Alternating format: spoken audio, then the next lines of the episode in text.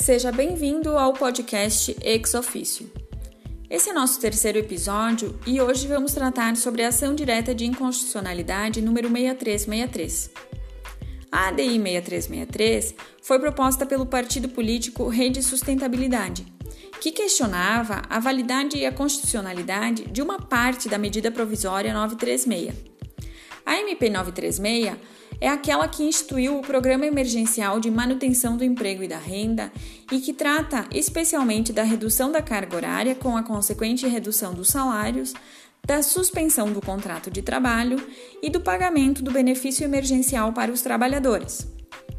A ADI foi proposta um dia após a publicação da MP 936 e foi julgada no último dia 17 de abril.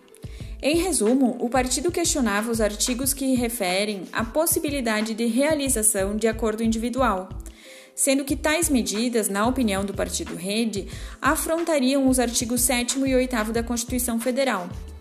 Esses artigos referem-se à irredutibilidade do salário, esse princípio garantido a todos os trabalhadores, e à necessidade de participação dos sindicatos nas negociações coletivas de trabalho.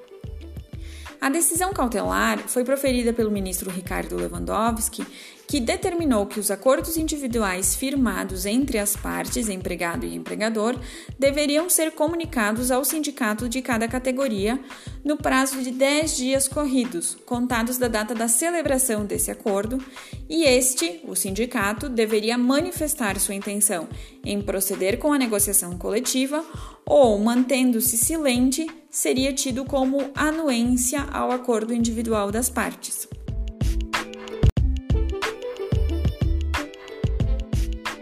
Portanto, independente da decisão tomada pelo STF, a MP 936 já continha a previsão da necessidade de informação dos acordos individuais para o respectivo sindicato da categoria.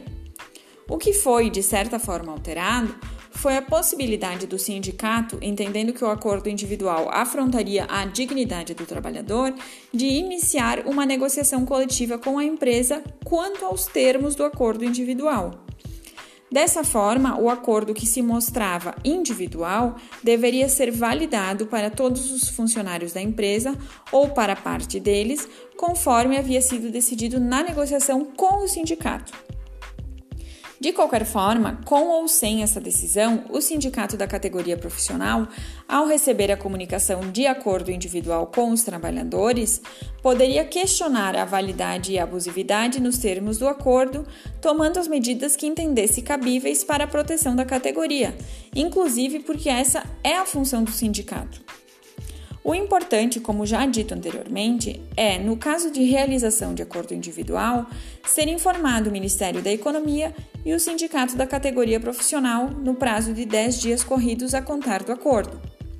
O julgamento foi no sentido de negar a decisão cautelar proferida pelo ministro Lewandowski, indeferindo o pedido da ação direta de inconstitucionalidade, mantendo assim a legalidade e a constitucionalidade da MP 936 Portanto, caso o empregador tenha a intenção de proceder com acordo individual com seus empregados, é importante prever as medidas referidas na MP 936, com a consequente comunicação dos acordos individuais para o Ministério da Economia e para o sindicato de cada categoria profissional, para que fique demonstrada a ausência de prejuízo para o trabalhador, evitando discussões desnecessárias.